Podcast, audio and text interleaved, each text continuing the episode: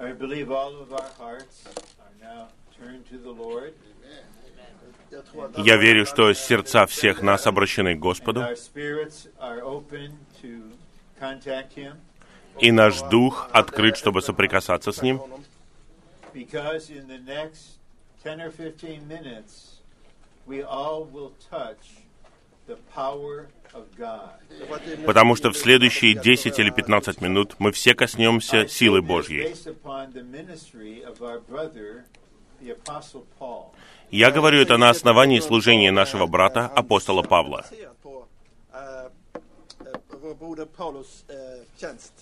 And only three times he spoke of the power of God with respect to someone or something. Eh, И он всего три раза говорил о силе Божьей в связи с чем-то или кем-то особенным. Эти три вещи являются силой Божьей. In 1 Corinthians chapter 1, I första- Paul declares that Christ, Christ himself is В первом послании к Коринфянам, в первой главе, Павел заявляет, что Христос, сам Христос, это сила Божья.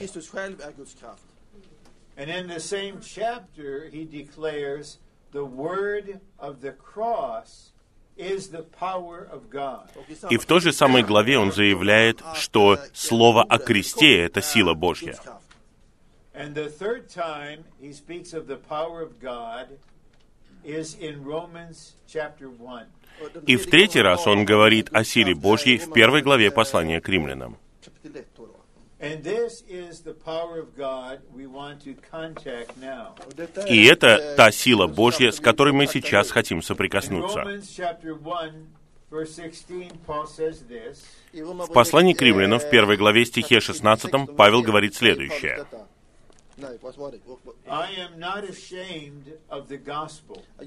«Я не стыжусь благовестия,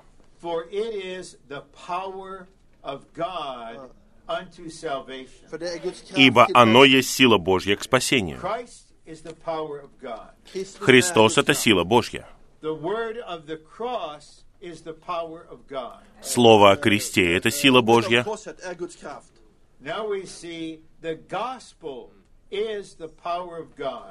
А теперь мы видим, что благовестие — это сила Божья.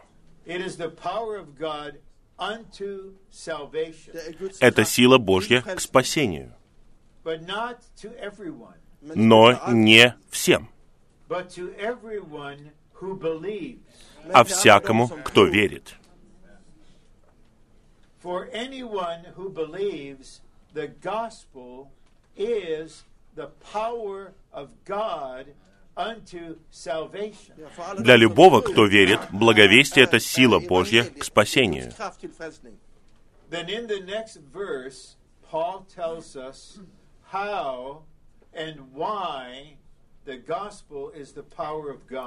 А в следующем стихе Павел раскрывает, как и почему благовестие является силой Божьей. For the righteousness of God is revealed in it. Ибо в нем открывается праведность Божья. The gospel is the power of God because the righteousness of God is revealed in the gospel. Благовестие — это сила Божья, потому что праведность Божья раскрывается через благовестие. Когда мы слышим это, когда мы принимаем его, и когда мы верим в него,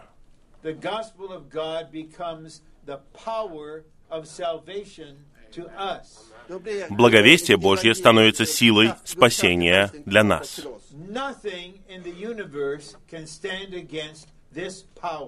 Ничто во Вселенной не может устоять против этой силы. Грехи не могут устоять. Грех не может устоять. Мир не может устоять. Бесы не могут устоять. Дьявол не может устоять. Смерть не может устоять. Это сила Божья к спасению.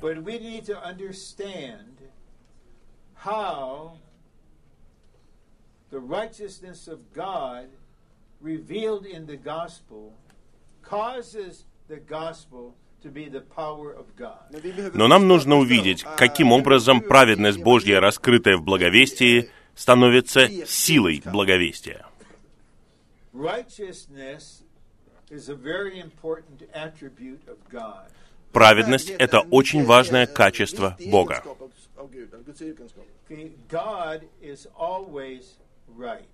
Бог всегда прав. Я знаю, иногда нам трудно это принять. В наших ситуациях.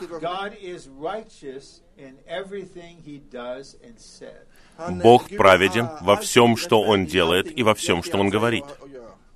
An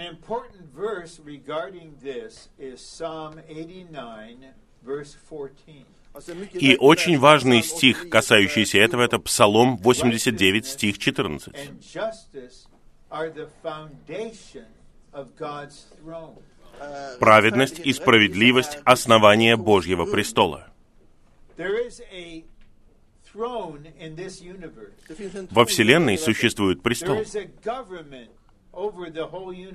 Над всей Вселенной существует правление.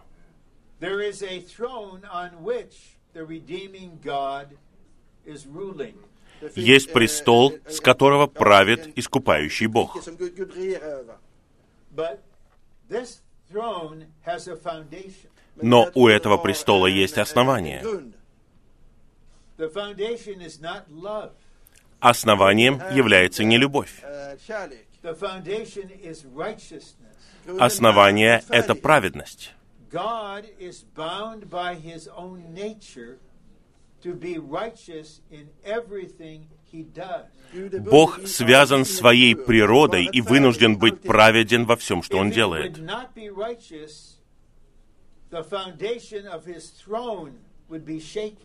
Если Он не будет праведен, тогда основание Его престола поколеблется,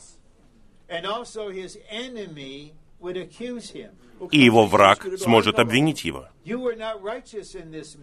Ты не был праведным в этом.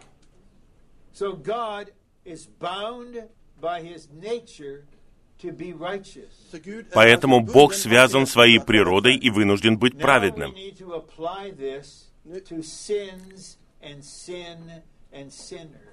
А теперь нам нужно применить это к грехам, греху и грешникам. According to God's righteousness, Согласно Божьей праведности, the penalty for sin is death. наказание за грех — смерть. And that is made clear in the law of God. И это показано в законе Божьем. Грешник должен умереть.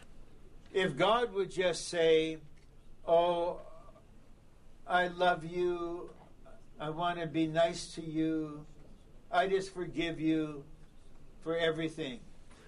Если бы Бог сказал, «О, я просто люблю тебя, я хочу быть милым с тобой, и я прощаю тебя за все»,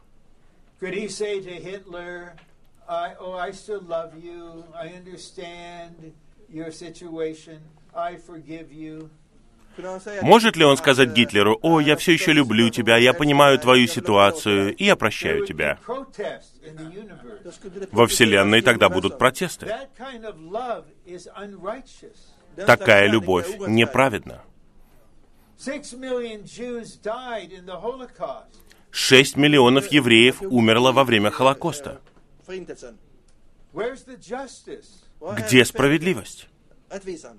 So whether we agree with the requirement of God's righteousness or not is irrelevant. Согласны ли мы с требованиями Божьей праведности или нет, это не имеет значения. Paul says in Romans 6:23, the wages of sin is death. Павел говорит в послании к римлянам 6.23, что плата за грех — смерть. So even though God loves us very much, И хотя Бог очень сильно любит нас, прежде всего Он должен быть праведен по отношению к нам. Вот ситуация. Мы все должники перед Богом. Мы грешники, у которых накопились огромное количество грехов. И мы не можем уплатить за них. Мы не можем очистить их. И Бог не может праведно все это отменить.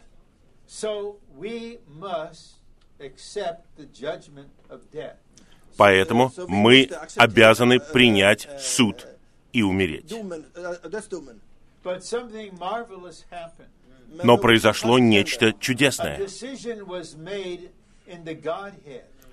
В божестве было принято решение. Ah, что второй в триедином Боге, eh, Сын, станет человеком. У него не будет греха. Он никогда не будет грешить. Поэтому он не будет подвержен наказанию за eh, грех.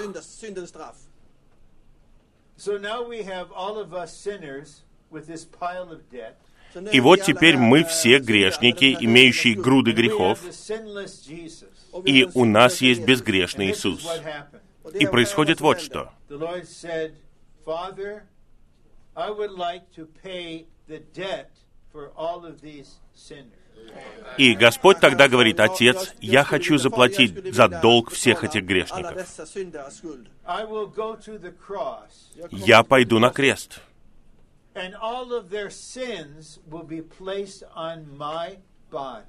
и все их грехи будут возложены на мое тело.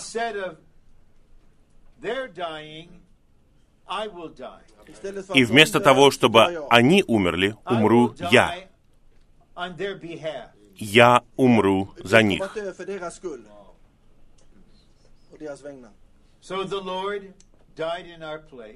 Итак, Господь умер вместо нас. Он уплатил долг за нас. И затем Бог воскресил его и возвысил его на престол,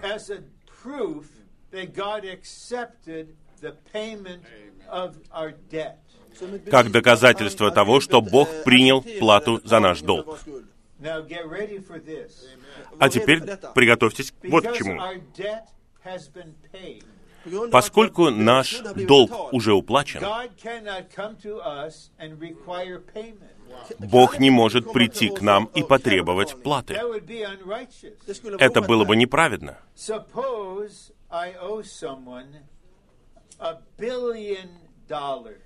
Предположим, я должен кому-то миллиард долларов.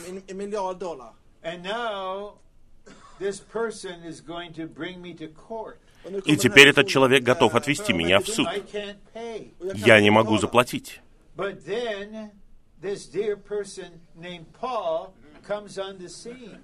И вот приходит драгоценный человек по имени Пол. eh,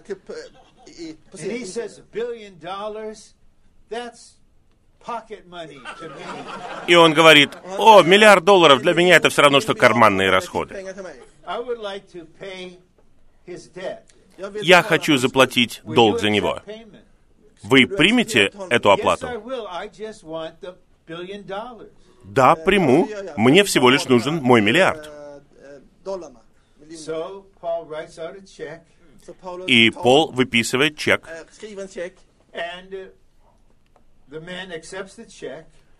Этот человек принимает чек. And now what Paul has in his hand is a copy of the check that's been cashed and deposited. Och nu har А у Пола в eh, руках eh, теперь копия этого чека, который был обналичен и положен на счет этого человека. Utskriven. So this man comes to me and says, Ron, you never paid. И этот человек придет ко мне и скажет, Рон, ты же мне так и не заплатил. Да, это правда, я не платил. Но Пол заплатил. Я показываю тебе ксерокопию чека. Твоя подпись здесь. И печати сзади. Он уплатил. Ты праведен или нет? Или ты мошенник? Я бросаю тебе вызов. Если ты праведен, ты отпустишь меня.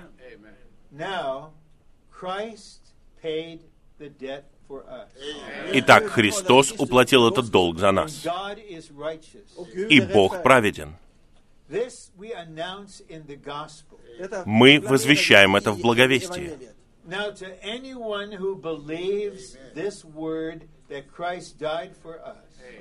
И любой, кто поверит в это слово, что Христос умер за нас, God must forgive him or her. Бог должен простить его или ее. He has no choice. У него нет выбора. Ты должен простить меня.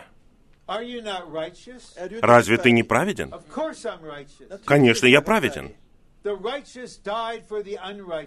Праведный умер за неправедных. У меня есть доказательства на основании Твоего Слова. Это применяется к нам в момент нашего спасения. Благовестие возвещается. It is the power of God. Det är Guds kraft. Оно есть сила The Божья. righteousness of God will now be revealed to you. Теперь вам раскрывается праведность Божья. God righteous, God's righteousness required the death of the sinner. Праведность Божья требовала смерти грешника. But the righteous Son of Man died for us. Men den Но праведный Сын Человеческий умер за нас. Он уплатил долг. И Бог принял эту плату. И Он подтвердил это тем, что воскресил его. И теперь мы приходим к Богу, имея полное ощущение своих грехов. И мы провозглашаем, вам больше не нужно иметь отрицательных чувств. Мы возвещаем вам мир. Мир с Богом. Мир с другими. Мир со своей совестью.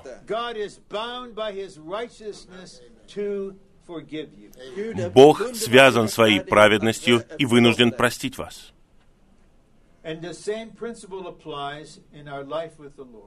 И тот же самый принцип относится к нашей жизни с Господом. till- för Herren- i Herren. In 1 John chapter 1, John writes about this. В первом послании Иоанна, в первой главе, Иоанн пишет об этом.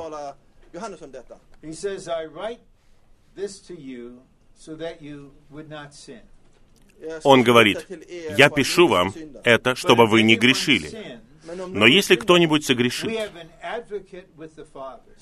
то мы eh, имеем защитника у Отца. У нас есть адвокат. eh, И кто этот адвокат? Иисус Христос, праведный. Вот что происходит каждый раз, когда вы грешите. Syndar. The one who died for your sins Den som Тот, кто умер за ваши грехи, is now in his heavenly ministry in ascension. теперь находится в своем небесном служении вознесении, и Он и Бог наблюдали за тем, что происходит. Они знают, что теперь в общении есть проблема. И теперь Сын говорит Отцу. «Отец, я умер за нее. Я умер за это. Мы должны восстановить его».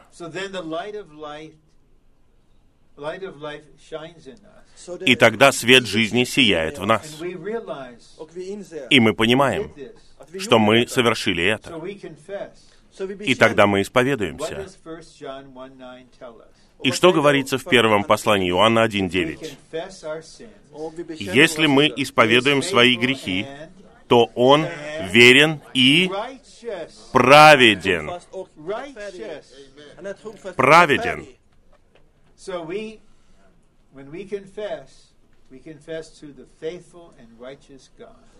Поэтому, когда мы исповедуем, мы eh, исповедуем перед верным и праведным Богом. This aspect of the gospel presented by Brother Lee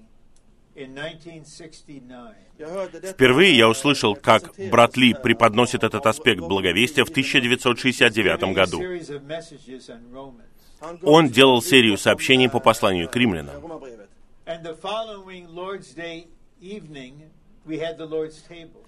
И eh, после этого, в день Господень eh, вечером, у нас была трапеза.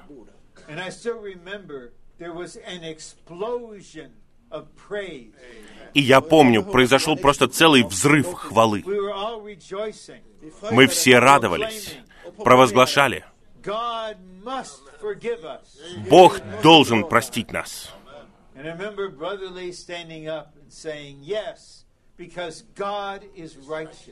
И я помню, брат Ли встал и сказал, да, это так, потому что Бог праведен.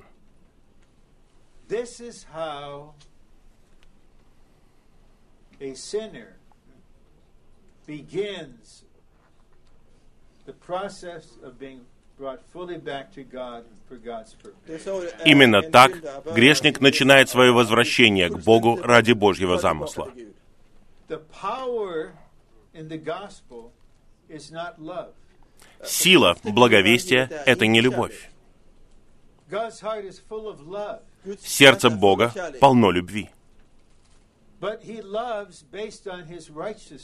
Но Он любит на основании своей праведности. rättfärdighet. And the gospel is the gospel of grace. Och И благовестие — это благовестие благодати. Eh, Бог хочет дать нам eh, свое благодеяние.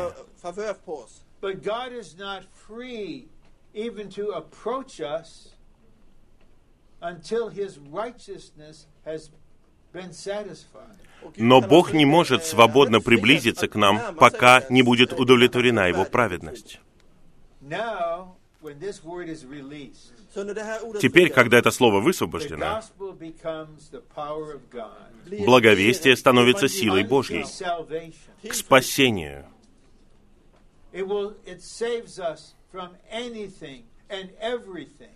Оно спасает нас от всего и от чего угодно. Оно есть сила Божья.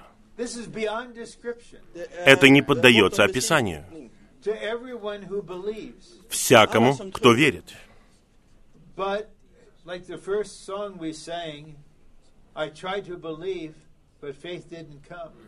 Но, как говорится в первом гимне, который мы спели, «Я пытался верить, но не мог». Бог знает, что мы не можем верить.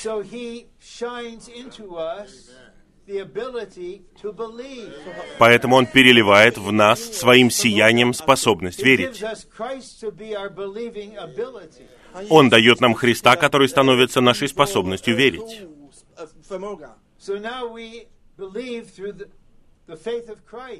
И теперь мы верим благодаря вере Христа. Was the beginning of the gospel announced by Paul. Таким было начало благовестия, которое возвещал Павел. Очень скоро мы перейдем от этого вступительного слова к плану.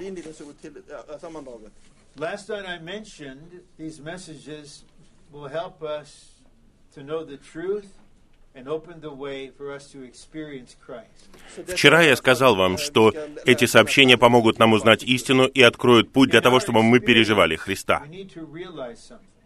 В нашем переживании нам необходимо кое-что понять.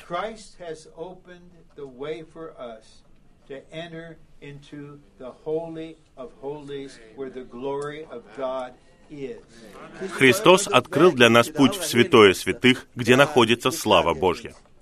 When Brother Lee that evening was speaking this message В тот вечер, когда брат Ли делал сообщение о праведности Божьей, это было своего рода обучение. So in that meeting, he spoke to a brother, maybe he was about 26. На том собрании он обратился к брату, которому было примерно He 26 said лет. И он сказал ему, тебе необходимо это слово, потому что когда-то в будущем, возможно, ты совершишь ошибку. И если ты не знаешь этой истины, ты не будешь знать, что делать. Ты не сможешь никак выстоять.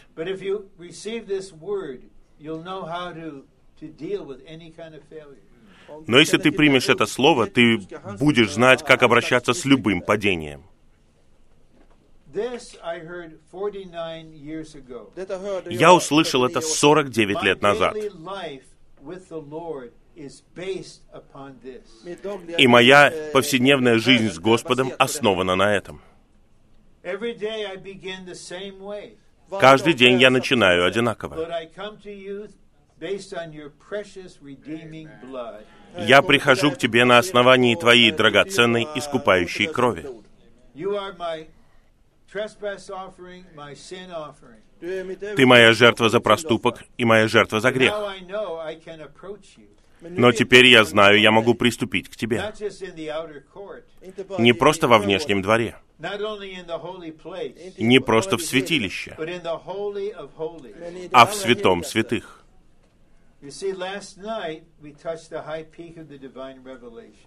Вчера мы касались вершины божественного откровения. Romans 8:3 God sent his son in the likeness of the flesh of sin. Послание к римлянам 8.3. Бог послал своего Сына в подобие плоти греха. Так Бог стал человеком. In chapter 1 verses 3 and 4. Первая глава, стихи 3 и 4. Christ is the seed of David Христос — это семя Давида. Как человек. His humanity was designated the Son of God in resurrection. Его человечество было определено Сыном Божьим в воскресении. Так человек становится Богом, первородным Сыном.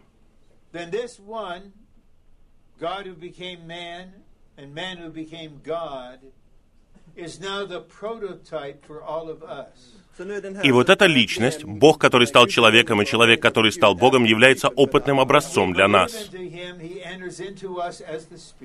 Когда мы верим в Него, Он входит в нас как Дух. И в итоге наш Дух становится жизнью, и Он примиряет нас с Богом.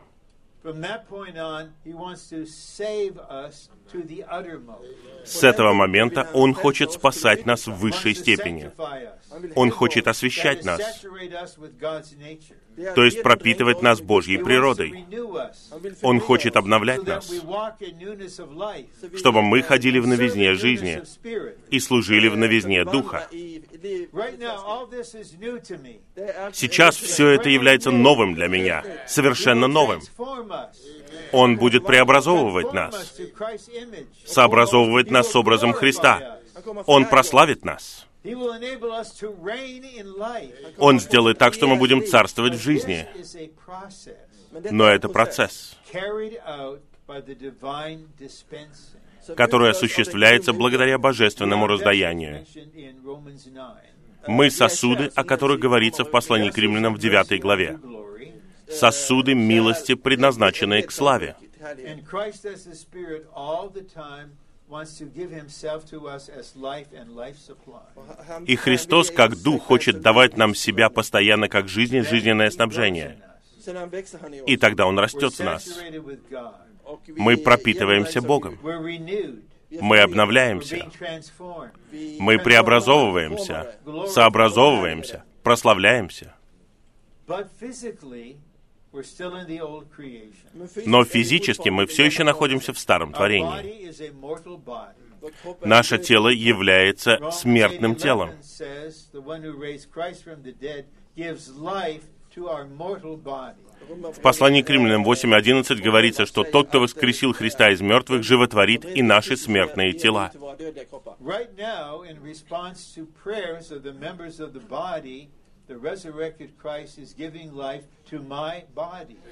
И сейчас, в ответ на молитвы святых, воскрешенный Христос животворит и мое тело.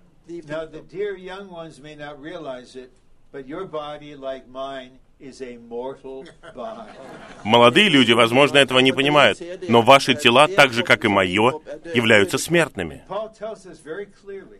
И Павел говорит совершенно ясно, что наше тело — это тело греха. И тело смерти.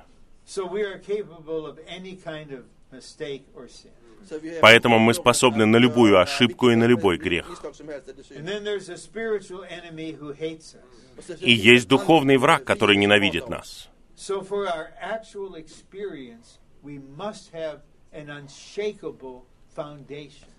Поэтому для нашего действительного переживания нам необходимо непоколебимое основание. Нам необходимо слышать благовестие снова. Сила Божья к спасению, потому что в нем раскрывается праведность Божья. Он делает нас праведным в Христе. Теперь мы живем верой. Это было великое открытие Лютера. Мы стоим на его плечах. But what the Lord wants to do every day is dispense himself into us. Но что Господь хочет делать каждый день? Раздавать себя wants в us нас. Он хочет, чтобы мы были сосудами открытыми для But Него. Но the наша собственная плоть, мир вокруг нас и враг изо всех сил стараются досаждать eh, нам. И у нас будут свои падения. И тогда дьявол будет приходить и обвинять нас.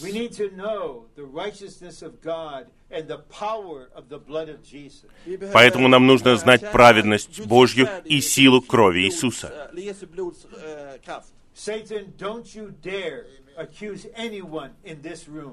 Eh, eh. Сатана, не смей обвинять никого в этом зале. Мы побеждаем тебя кровью Eh, Агнца. И мы знаем, как обращаться с нашими падениями перед Богом. А теперь мы можем получать его раздаяние. So we will go on to see in outline two.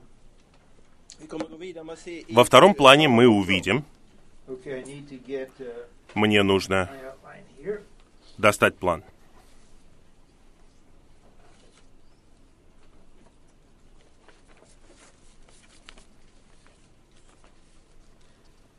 that there is a place called the propitiation place. Что есть место, eh, которое называется место här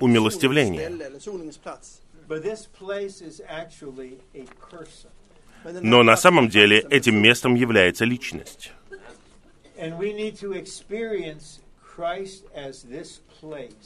И нам необходимо переживать Христа как это место.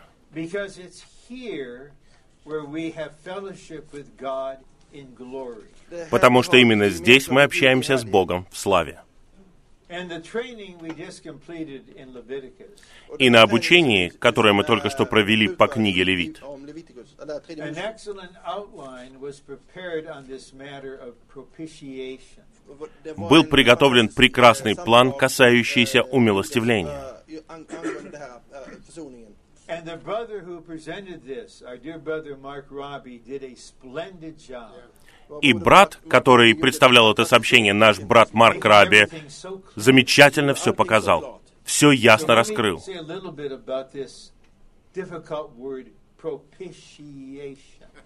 Теперь я хотел бы сказать кое-что об этом трудном слове «умилостивление».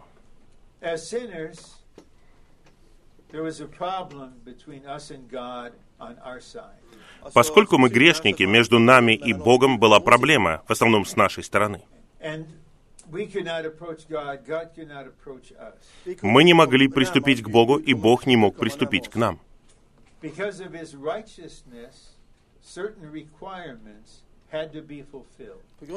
Из-за его праведности было необходимо исполнить определенные требования и принести мир. Eh. Propitiation is the action of satisfying these requirements Умилостивление это удовлетворение этих требований ради мира. Eh, Глагол звучит как «умилостивлять». И здесь есть проблема с нашей стороны. Но мы ничего не можем сделать, чтобы решить ее. Поэтому Христос решает проблему, умерев за нас. Так Он eh, совершил умилостивление и удовлетворил требования Бога. А eh, это требование подразумевало жертву. Eh, Умилостивительное приношение.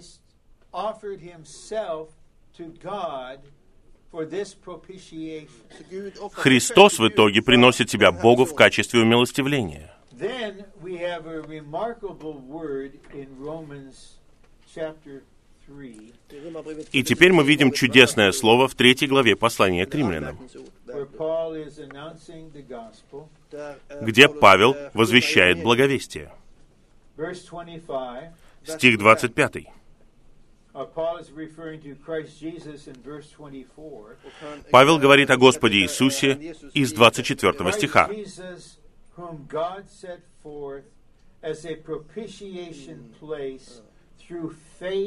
His blood.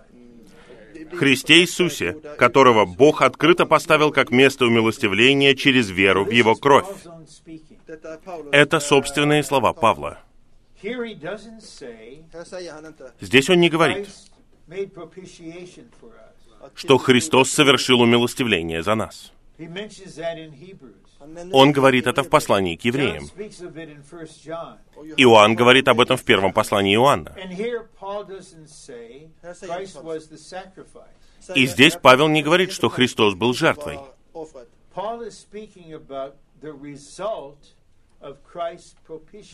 var Eh, Павел говорит о том, что произошло в результате того, что Христос умилостивил Бога.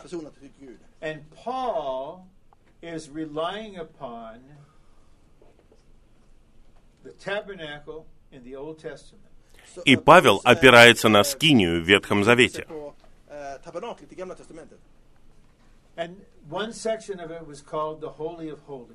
Одна из ее частей называлась Святое Святых.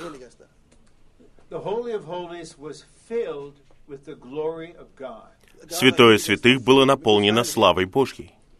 And in the Holy of Holies is the Ark of, of the Covenant, of the Testimony.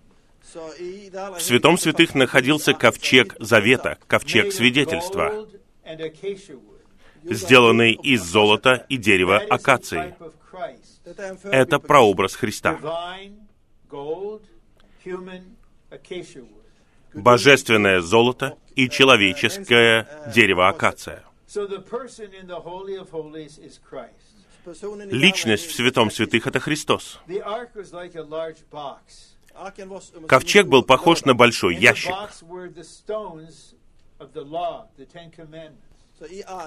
В ковчеге eh, находились каменные eh, скрижали, десять заповедей. That those requirements must be fulfilled by anyone who will be in this place. Så som vi- Они показывают, что праведные требования закона должны быть исполнены любым, кто входит в это место. Но есть более высокое On the требование. cover of the ark are two cherubim, Så på На крышке ковчега находились два херувима, которые обозначают славу, и они наблюдают за всем. And their presence indicates you cannot be here unless you fulfill the requirement of God's glory. И их присутствие показывает, что вы не можете здесь находиться, если вы не исполните требования Божьей славы. uppfyller lagens krav. Here we need Romans 3:23. Här behöver vi Здесь нам необходимо послание к римлянам Paul says 3.23.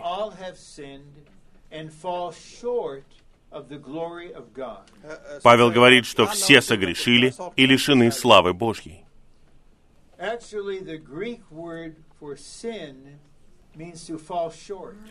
На самом деле, греческое слово, переведенное как «грешить», означает лишиться чего-то или быть недостаточным в чем-то. Вы стреляете из лука в цель. Вот мишень. А стрела не дотягивает до нее.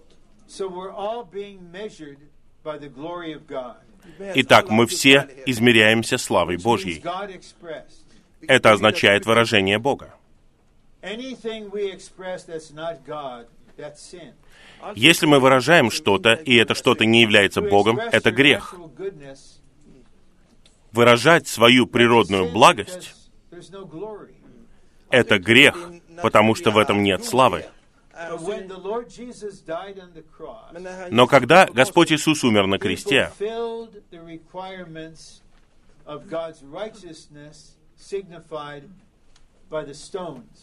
Он исполнил требования Божьей праведности, на которую указывают каменные скрижали.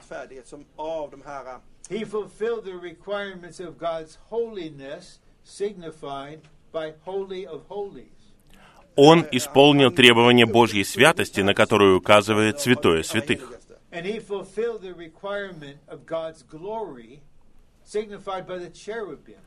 И он исполнил требования Божьей славы, на которую указывают херувимы. В Ветхом Завете только первосвященники могли войти в Святое Святых. Раз в год with the blood of the sin offering, с кровью жертвы за he грех. would sprinkle it on the lid or cover of the ark. Первосвященник кропил этой кровью на крышку And ковчега. that blood met all the requirements of righteousness, holiness, and glory. И эта кровь удовлетворяла все требования Божьей праведности, святости и славы. Now we know from Hebrews that priest typifies Из послания к евреям мы знаем, что этот священник является прообразом Христа как священника. Он пролил кровь на кресте ради нашего искупления.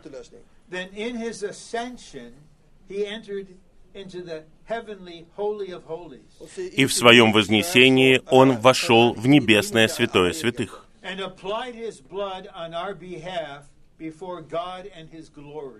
и применил свою кровь ради нас в небесном святом святых. Gud och hans härlighet. Then God made him the place of propitiation, И тогда Бог сделал его местом умилостивления, на которое указывает крышка ковчега. Бог говорит между херувимами. Он говорит в славе. Павел говорит.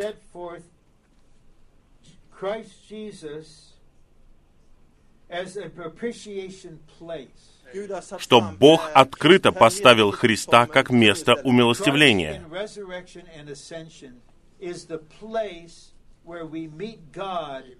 Face to face. Христос в результате воскресения и вознесения стал местом, в котором мы встречаемся с Богом лицом к лицу в славе.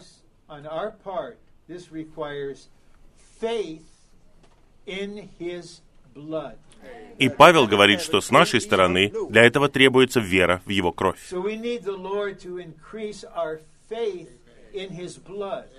Поэтому нам нужно, чтобы Господь увеличил нашу веру в Его кровь.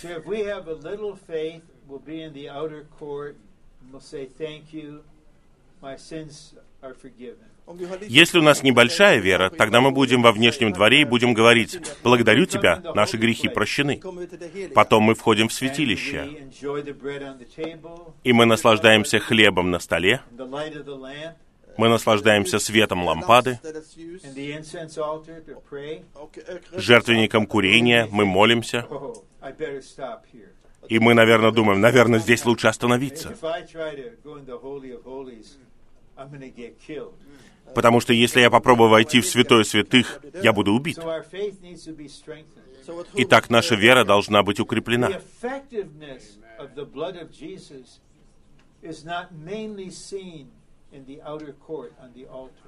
Действенность крови Иисуса видна главным образом не на жертвеннике всесожжения во внешнем дворе.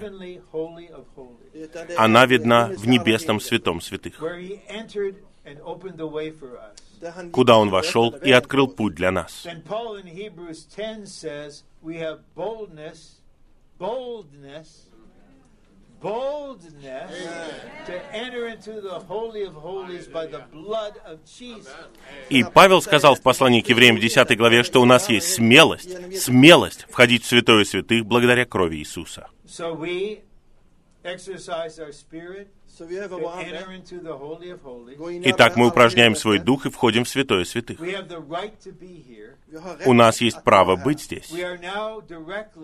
We are now directly face to face with the God of glory. Nu är vi И вот здесь мы созерцаем Бога славы лицом к лицу. And we stand on Christ Himself as our place of Och propitiation. vi står И мы стоим на самом э, Христе как месте умилостивления. And here we have the most intimate, personal fellowship with the triune God of glory. Här har vi И здесь у нас э, происходит самое близкое и тесное э, общение с триединым Богом славы.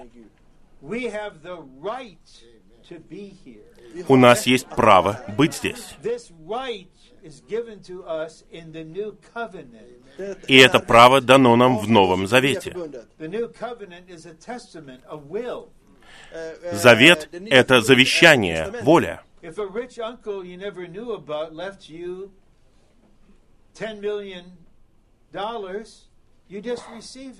If a rich uncle you never knew about left you $10 million, you just receive it. Om en- Если богатый eh, дядя, о котором вы никогда не знали, завещает вам 10 миллионов долларов, вы просто принимаете это. Вы не говорите, я этого не заслуживаю. Что мне делать теперь? Ничего не делать. Просто примите. Вы, наверное, скажете «Аллилуйя». There Revelation 22:14. Det finns en stor, Есть eh, большое утешение в стихе Откровения 22.14. 22:14. 24. Do you know that verse? Знаете этот стих? Там говорится, блаженны те, кто омывает свои одеяния. Chapter 7, we wash our robes in the blood of the Lamb. Мы знаем из 7 главы Откровения, что мы омываем свои одежды в крови Агнца. Блаженны те, кто омывает свои одеяния, чтобы иметь им право на дерево жизни. А дерево жизни находится в святом святых. Какое это благовестие! Какое это движение вперед!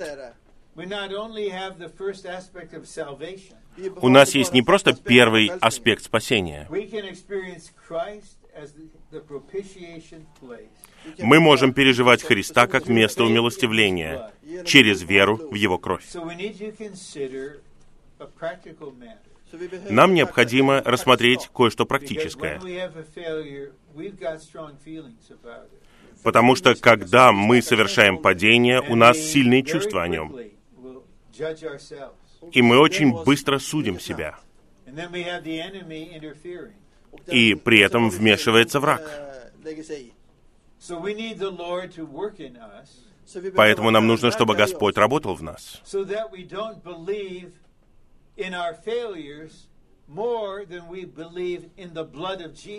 чтобы мы теперь верили не в свои неудачи, а в кровь Иисуса.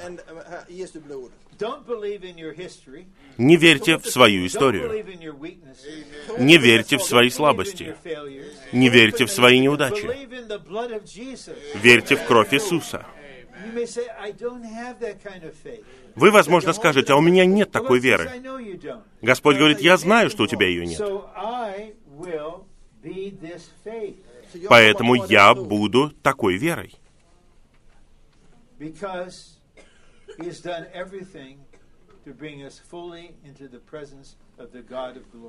Потому что Он сделал все, чтобы привести нас в присутствие Бога славы.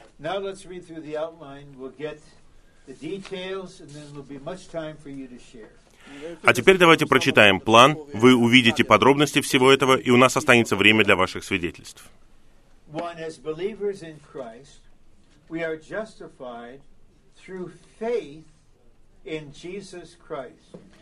Первое.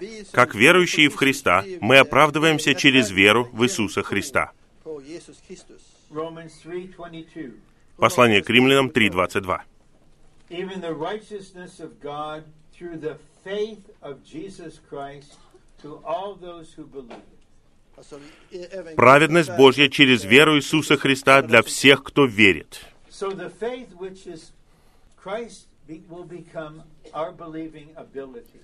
Вера, которой является Христос, станет нашей способностью верить. A, the faith of Jesus Christ in Romans 3:22 refers to the faith of Jesus Christ in us. Amen. A. А. Вера Иисуса Христа в Римлянам 3.22 указывает на веру Иисуса Христа в нас, которая стала верой, благодаря которой мы верим в Него. Som vi tror på honom med. which has become the faith by which we believe in him. Которая стала верой, благодаря которой мы верим в Него. So the Lord comes into us with his faith that enables us to believe. Så tro- eh, Господь приходит к нам со своей верой и дает нам способность верить.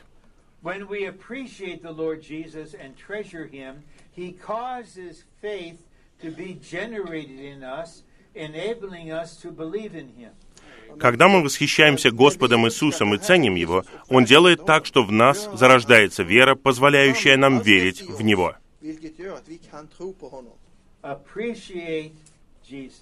Мы восхищаемся Иисусом, ценим Его. Oh. Отвернись, о, отвернись. К Иисусу отвернись. Отворачивай свой взор к Иисусу.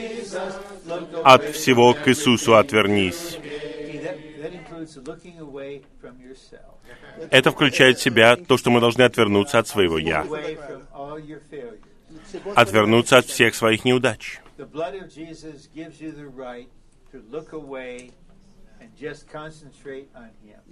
Кровь Иисуса дает вам право отвернуться и сосредоточиться на Нем. И тогда Он делает так, что вера начинает действовать в нас. Он делает это. Просто откройтесь для Него.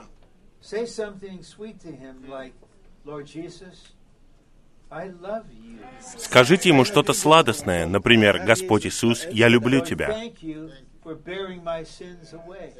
Господь, благодарю Тебя за то, что Ты унес мои грехи.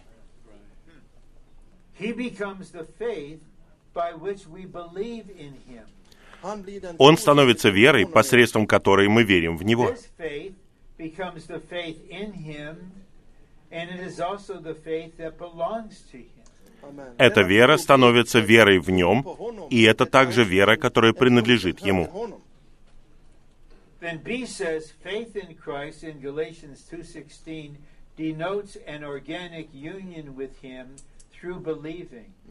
B says faith in Christ in Galatians 2:16 denotes an organic union with Him through believing. Пункт Б говорит, вера в Христа в послании Галатам 2.16 обозначает органический союз с Ним в результате уверования. John 3:16 says that everyone who believes into the Son has eternal life. В Евангелии от Иоанна 3.16 говорится, что всякий, кто верит в Него, имеет вечную жизнь. So we when we believe, we become one with the person in whom we believe. Så när vi Поэтому, когда мы верим, мы становимся едиными с тем, в кого мы верим. So we have an organic union with him, a union in life. Så vi har en Итак, у нас есть органический союз с Ним, So союз в we жизни.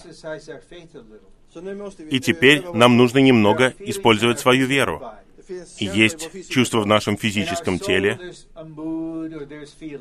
в нашей душе есть настроение, есть чувства. But we need to exercise our spirit and declare, Lord Jesus, I am one with you. Но нам нужно упражнять свой дух и провозглашать, «Господь Иисус, я един с Тобой». I'm not waiting for a change of feeling. Я не жду перемены чувств. I'm standing here, you are sitting there, we are all one with Christ. Я стою здесь, вы сидите там, но мы все едины с Христом. As believers appreciate Christ, they are infused with the preciousness of Christ. Eh, eh. Первый пункт. Eh, Когда верующие восхищаются Христом, в них переливается драгоценность Христа. Мне нравится это Eh, слово «переливается». Мы просто созерцаем Его, и Он переливает в нас свою драгоценность.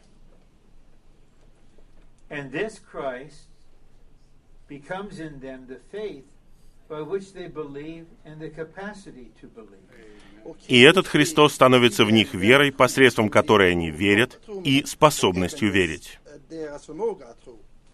2 says this faith creates an organic union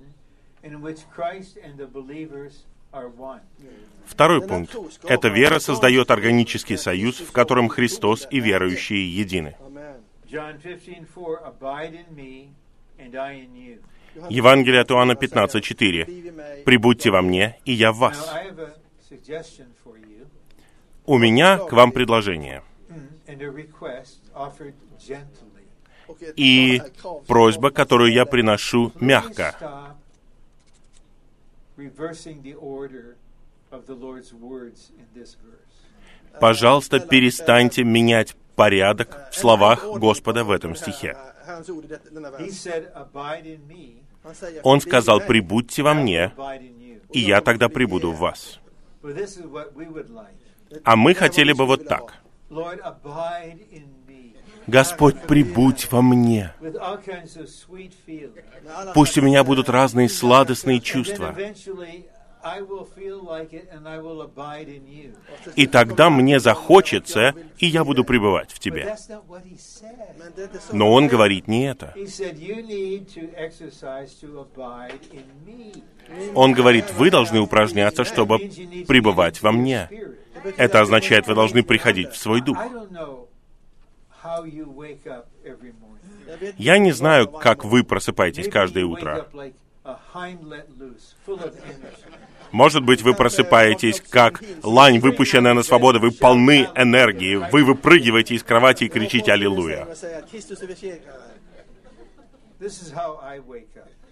А я просыпаюсь вот так. Я с трудом прихожу в себя. И мне затем нужно задать вопрос, а где я? Oh, Ага, теперь я вот в этом часовом поясе. And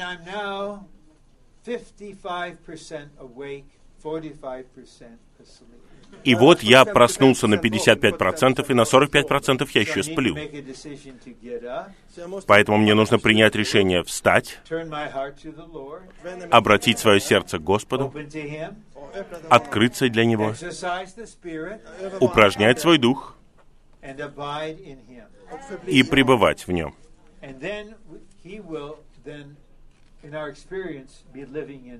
И тогда Он в нашем переживании будет жить в нас. Okay, now point two, the propitiation cover, the propitiation place, signifies that Christ is the shining of the glory of God, and that God meets with us and speaks with us in this glory. Второй пункт. Крышка умилостивления, место умилостивления обозначает, что Христос — это сияние божественной славы, и что Бог встречается с нами и говорит с нами в этой славе. Нам нужно знать Христа таким сияние божественной славы. He is the, the whole location. He's the ark. Он теперь целое место. Он ковчег, Он крышка, место умилостивления. И Он — сияние славы. Этот Христос доступен для всех нас. И Бог говорит в этой славе.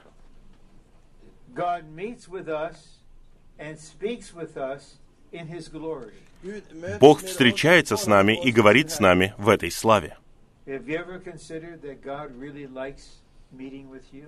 Вы когда-нибудь думали, что Богу нравится встречаться с вами?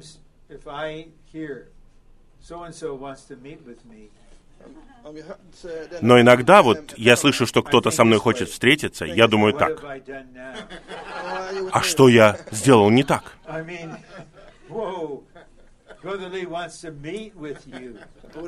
Представляете, брат Ли хочет встретиться с вами. Oh, Я прихожу в страхе и трепете. Однажды он позвонил мне и сказал, ты должен прийти, мы должны увидеться. И все время было наполнено любовью, лелеянием и снабжением. А är- враг-грабитель, он пытается похитить наше наслаждение.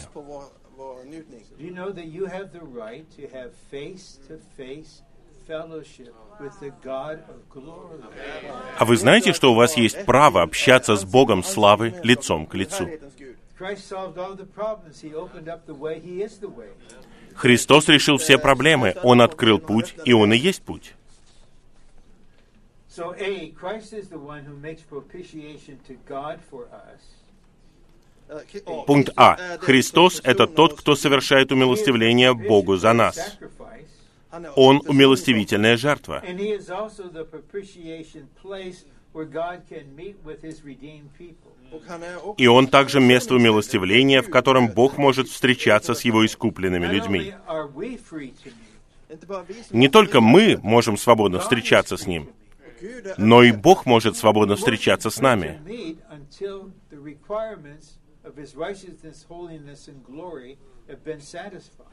Он не мог свободно с нами встречаться, пока не были удовлетворены требования Его праведности, святости и славы.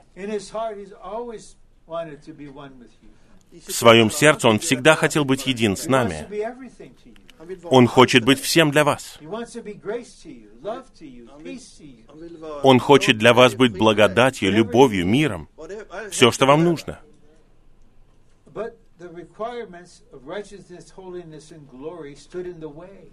Но между нами стояли требования Божьей праведности, святости и славы. Но кровь Иисуса удовлетворила все требования. И теперь Бог может выходить, и мы можем приступать. И мы встречаемся друг с другом. В Христе, как месте умилостивления в славе.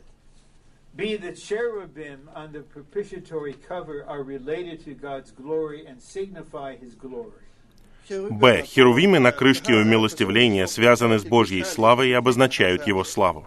The cherubim indicate that Christ expresses God's glory, that God's glory shines out from Him. Херувимы подразумевают, что Христос выражает Божью славу, что Божья слава сияет из Него. Слава, слава, жизнь во мне Христос. Слава, слава, Он надежда мне. Ныне в моем духе скрыт как тайна Он, а тогда Он славой станет мне. This is a song about our body being glorified. Amen. Before that, we'd like to live in 2 Corinthians 3.18 and be transformed from glory to glory. Amen. Det var en Это песня о преображении наших тел, а до этого мы хотим жить во втором послании к Коринфянам 3.18, созерцать его и преобразовываться от славы к славе. When I meet Brother Paul, I should change my greeting. Мне кажется, мне нужно изменить свое приветствие, когда я встречаюсь с братом Полом. Я говорю, Пол, больше славы. В тебе больше славы. В тебе больше славы.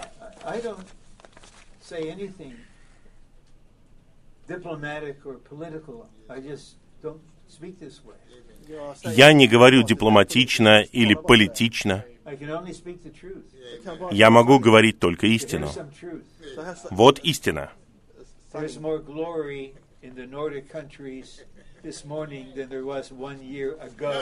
Сегодня в скандинавских странах больше славы, чем год назад.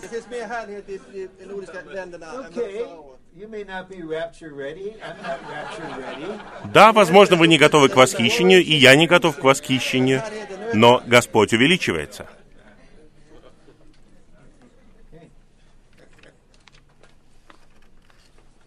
Uh, uh, 2 under B, for God to meet with his people and speak to them from between the cherubim means that he meets with us and speaks to us in the midst of his glory.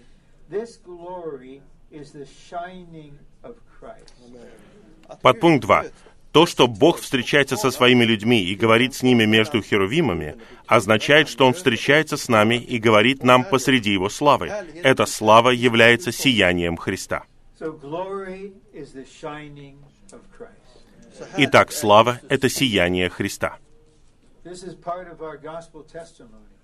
Это часть нашего vårt, свидетельство при благовествовании. Павел говорил о благовестии славы Христовой. Sometimes, many times, before we can speak much, we need to just shine. Иногда, даже довольно часто, прежде чем мы что-то скажем, нам нужно You сиять. don't know you're shining, you just shine. Вы не знаете, что вы сияете, вы Like просто сияете. he was face to face with the Lord, Как Моисей, который был лицом к лицу с Господом. he didn't know what his face was like. Он не знал, как выглядело его лицо. Но он сиял, и люди практически не могли этого вынести. Он вынужден был покрывать свое лицо. А когда он приходил перед Господом, он снимал покрывало.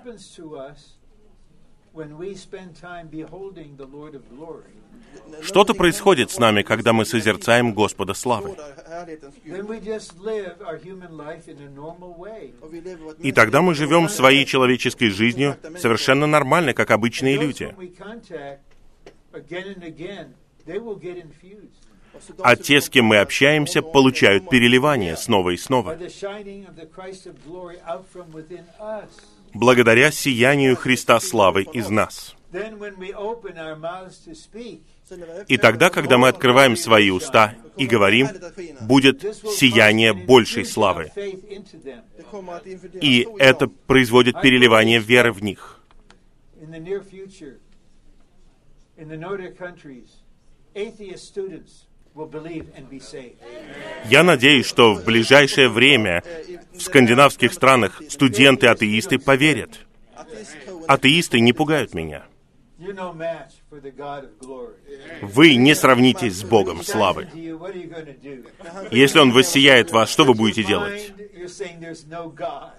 Разум ваш говорит, что Бога нет. А в духе вы говорите «Господь Иисус». See, as typified by the propitiatory cover, the lid of the ark, Christ is the shining and redeeming Christ, as the place where the righteous, holy, and glorious God can meet with fallen sinners.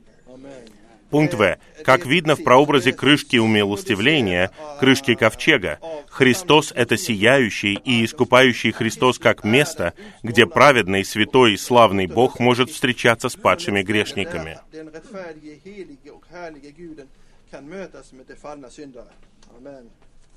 Uh, Первый пункт очень важен. Is the one portrayed by the ark with the propitiatory cover.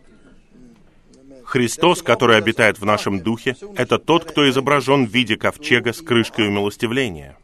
So the Christ who is in you right now is the reality of this ark.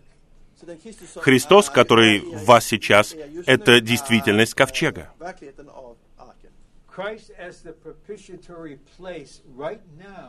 Eh, Христос, как место умилостивления, в данную секунду находится в вашем духе. Вам не нужно восходить на вершину небес. Просто обратитесь к духу. И тут вы придете к престолу благодати. Вы получите милость и найдете благодать. Престол благодати — это ковчег, а ковчег — это Христос. И Он — место умилостивления. Там уже есть сияющая слава.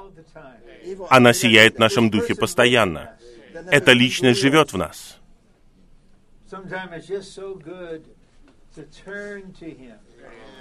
Иногда так замечательно просто обращаться к Нему, открываться для Него и просто молчать, просто позволять Ему сиять.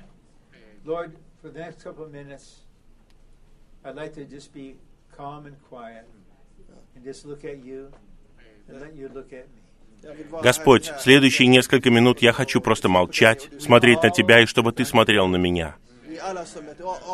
Мы все с открытым лицом, созерцая, отражая славу förvandling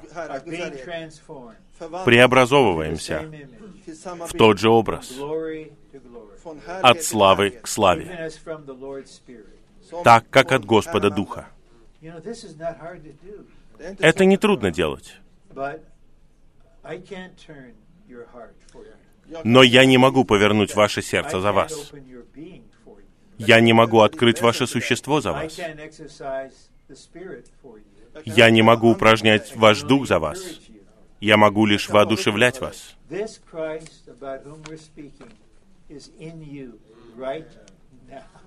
Этот Христос, о котором мы сейчас говорим, находится в вас в данную секунду. Signify Christ shining in his divinity. Пункт 2. This is Херувимы на крышке умилостивления обозначают сияние Христа в Его божественности.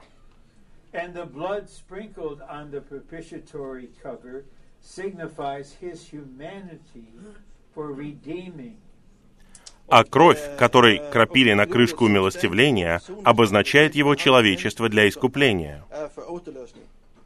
As God, Christ shines in his divinity. Как Бог, Христос сияет в Его божественности.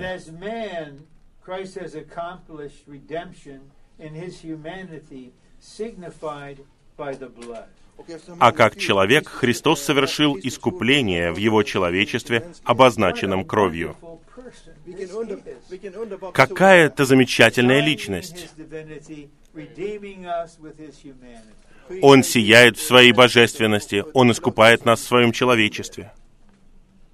Because of Christ's divinity and humanity, we and God can meet together in the shining and redeeming Christ.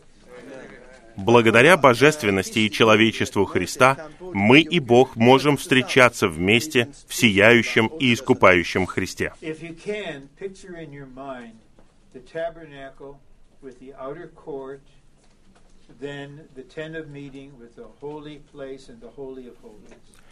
Если вы можете, представьте себе в разуме скинию со внешним двором, а также шатер собрания со святилищем и святым святых.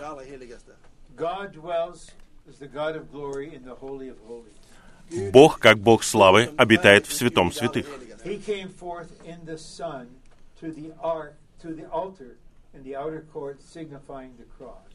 Он в Сыне вышел на внешний двор к жертвеннику во We внешнем дворе. Мы никак не He могли прийти к Нему. Он пришел к нам в Сыне.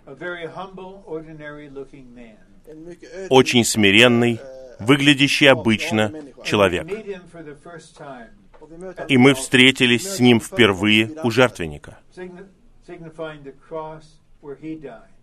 Это указывает на крест, где Он умер. И там была пролита кровь.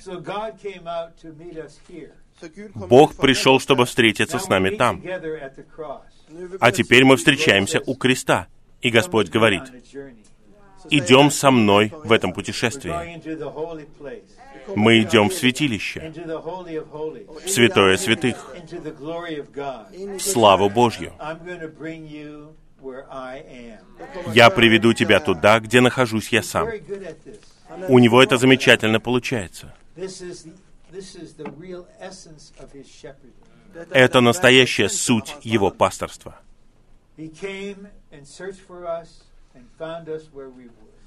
Он пришел, чтобы искать нас, и нашел нас там, где мы были. И потом Он привел нас туда, где Он с Богом. D, through faith in the blood of Jesus, we can experience Christ as the propitiation place, having fellowship with the righteous God in the glory of Christ. Amen.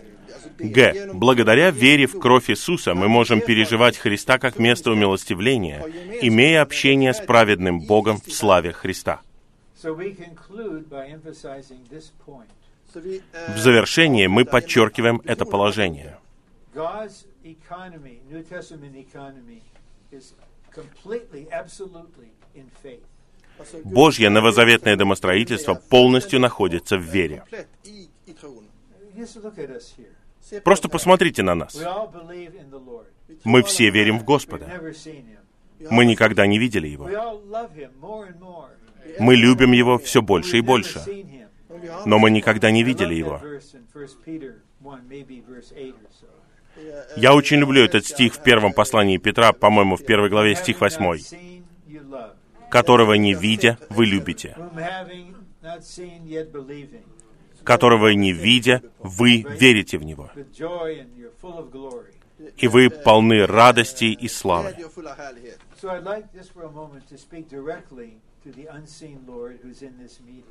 И сейчас я хотел бы обратиться к невидимому Господу, который на этом собрании. Его имя Эммануил.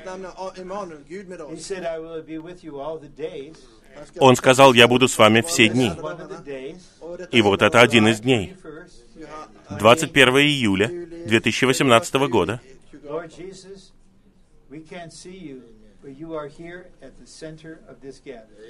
Господь Иисус, мы не видим Тебя, но Ты в центре этого собрания. Благодарим Тебя за все, что Ты сделал для нас. Мы так наслаждаемся, собираясь с Тобой.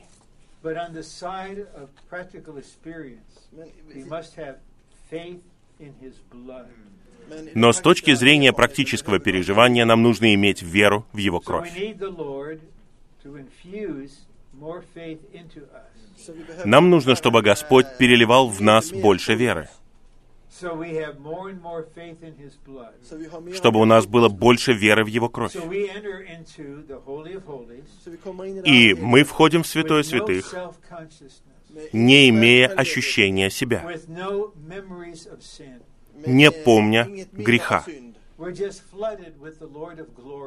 Мы просто заполнены Господом славы.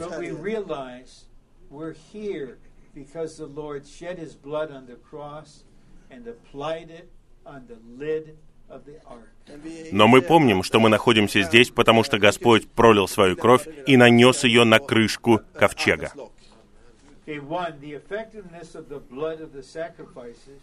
Is not mainly at the altar in the outer court, but at the ark Первый пункт. Действенность крови жертв находится главным образом не на внешнем дворе, а на ковчеге в святом святых.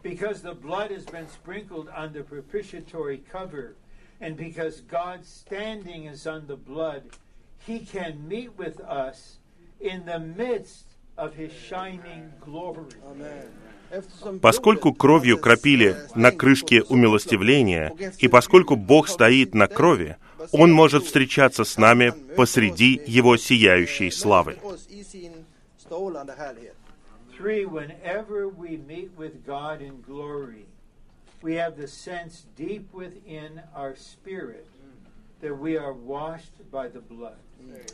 Три. Когда мы встречаемся с Богом в славе, у нас глубоко в нашем духе появляется ощущение, что мы омыты кровью.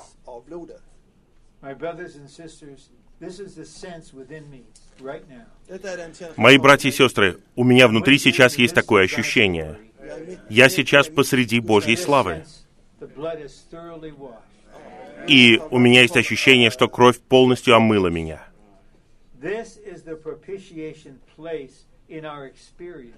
Это место умилостивления в нашем переживании.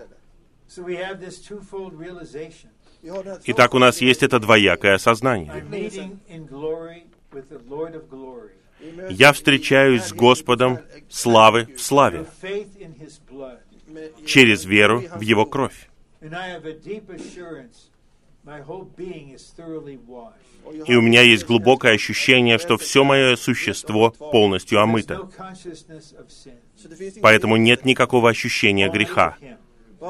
Я ощущаю только Его. This is real. Это что-то действительное.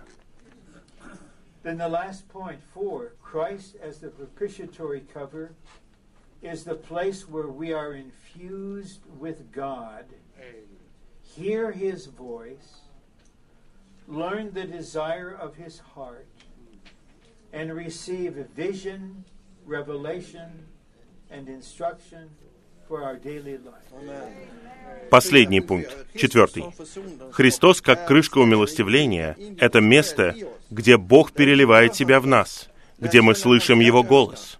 узнаем желание Его сердца и получаем видение, откровение и наставление для нашей повседневной жизни. Это реальное переживание. So, with Christ as a propitiatory cover, Христос, как крышка умилостивления, позволяет нам получать переливание Бога, самого Бога. Мы слышим Его голос в своем духе. Мы узнаем желание Его сердца. Как это драгоценно.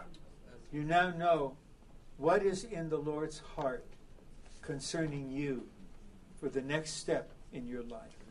Теперь вы знаете, что в сердце у Господа в отношении вас и каков будет следующий шаг в вашей жизни.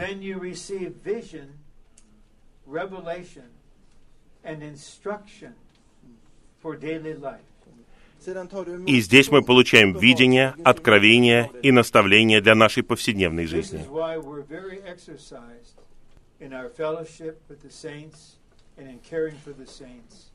Never in any way to control. Именно поэтому мы упражняемся, когда пасем святых и заботимся о них, чтобы никогда не контролировать их.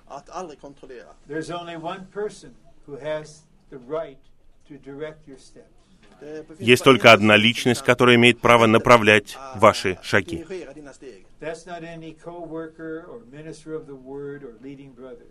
Это не какой-то eh, соработник, не какой-то служитель слова, не ведущий брат. Till det. That's the Lord of glory. Это Господь славы. Eh,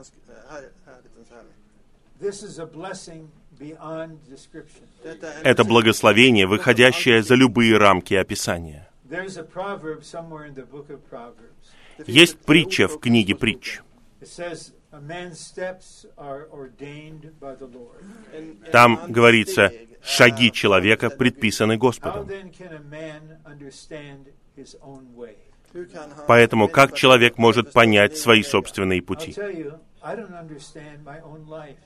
Я уверяю вас, я не понимаю свою жизнь.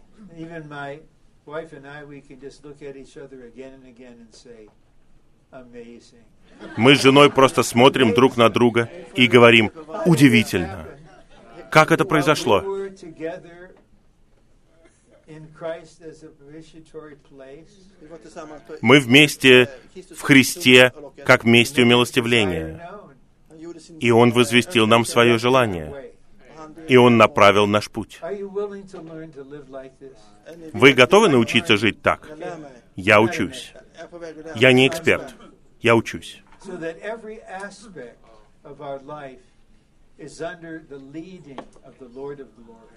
И каждый аспект нашей жизни находится под водительством Господа славы.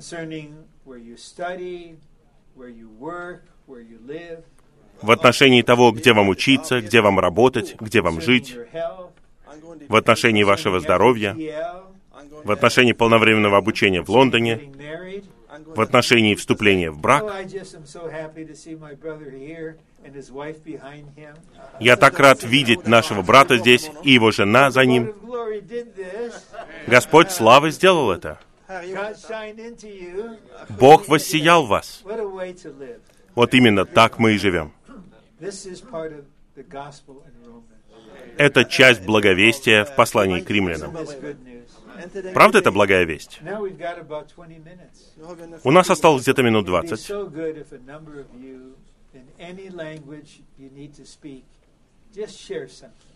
Было бы замечательно, если бы вы могли поделиться чем-то на любом языке. Может быть, минуту или около того. Что-то, что затронуло вас или помогло вам. Давайте учиться друг у друга. Аминь.